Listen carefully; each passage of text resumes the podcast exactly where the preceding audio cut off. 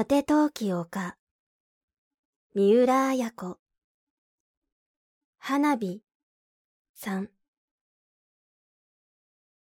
腹に応えるような大きな花火の音である。部屋の中が花火に青く光った。私、こんな近くで花火を見たのは初めてよ。安子は食事の手を止めて、橋宮陽一に微笑みかけた。テーブルにはホタテの塩振り焼きや鮭のルイベなどが並んでいる。いいだろう、近くで見る花火も。ええ、いいわ。何か駆り立てられるような激しさがあって。花火は遠くから見てもいいし、近くから見てもいいものだよ。陽一はふっとニヤニヤした。あら、どうなすったの？いや、ほら、向こうに高砂台に見えるレストハウス。あそこにも一組花火を見ているのがいるんだ。陽一は扇風機のスイッチを今日に切り替えた。あら、どなた？当ててごらん。また花火が炸裂する。赤い光が火の粉のように空に散る。ここは石狩川沿いの小料理屋、堤の2階である。堤防のすぐそばなので、開花は土手の下だが、2階からは川を見下ろせる。土手は人の絨毯だ。この堤の2階からは仕掛け花火もよく見える。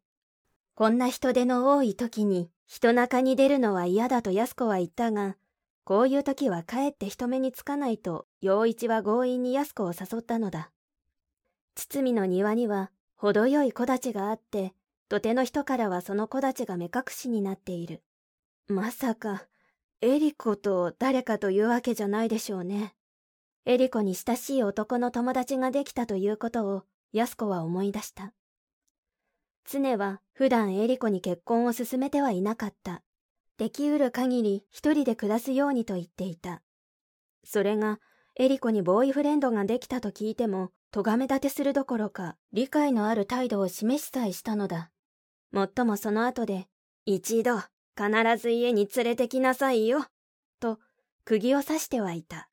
なんだ、エリコにそんなのがいるのか。花火の晩に一緒に飯を食うような。さあ、エリコだって年頃ですからね。それもそうだ。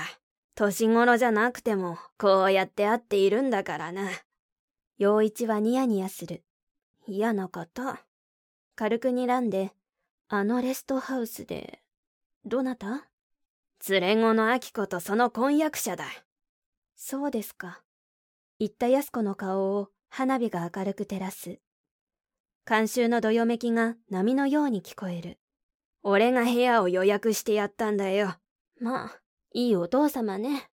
ちょっと拗ねたように溶けかかったルイベを箸で二つに切る。と思うだろう。しかしね、わしは商人だ。無駄な投資はしないよ。無駄な投資？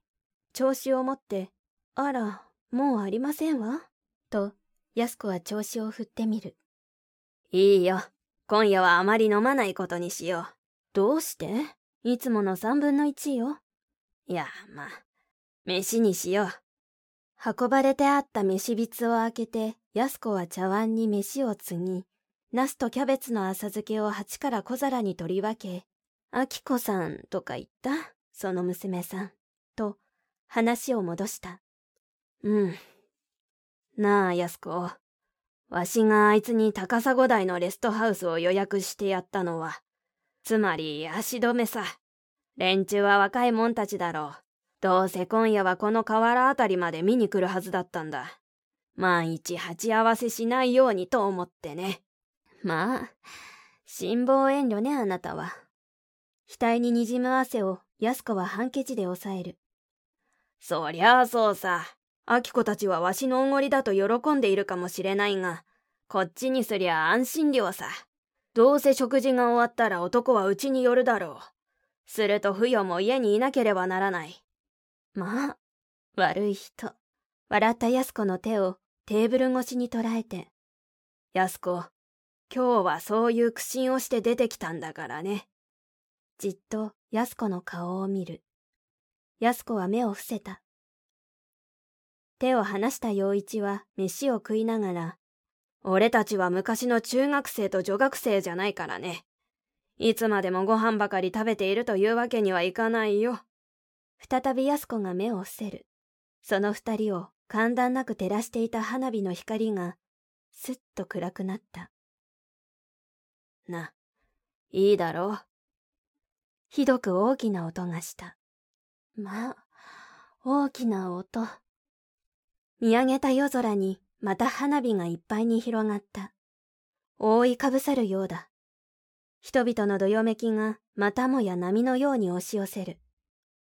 それからねえ、安子。秋子は10月には結婚するはずなんだがね。こないだ土地を100坪ほど買ってやったよ。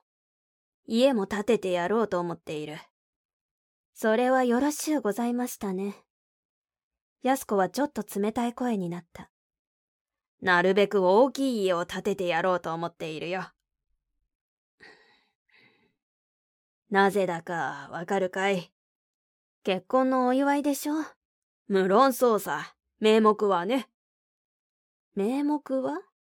そうさ。万一だよ。不与と別れても、秋子名義の立派な家を建てておけば、あいつの行き場所があろうというもんじゃないか。まあ、そんな。外の花火が続けざまに炸裂する。思わず二人は外を見た。花火大会のフィナーレだ。もともとはわしとお前は夫婦だったんだからね。元の鞘に収まって叱るべきなんだよ。だって今は、ふよさんと夫婦じゃありませんか。魔法瓶から急須に湯を注ぎながら言う、安子の声が明るかった。それがね、いつまで経っても、どうも夫婦という感じじゃないんだな。やっぱり夫婦といえばお前さ。差し出したお茶をごくりと飲んで。ああ、うまい。ふよの入れたお茶とは違う。さすがにお茶のたしなみがあるよ。でもあなた、ふよさんを口説くときも同じようなことをおっしゃったんじゃない？冗談じゃない。元の妻とまた一緒になろうとするのと、結婚する気もなくちょっと手を出したのとでは全く違うよ。でも、ふよさんと結婚なさったじゃありませんか。それはお前が出て行ったからだ。やけのやんぱちさ。言ったかと思うと、陽一はつと立って、安子の肩を抱いた。あら。ふっと安子は、かや子の恋路の悪い微笑を思い浮かべた。小説、果て陶器をか。集英社文庫朗読七瀬真由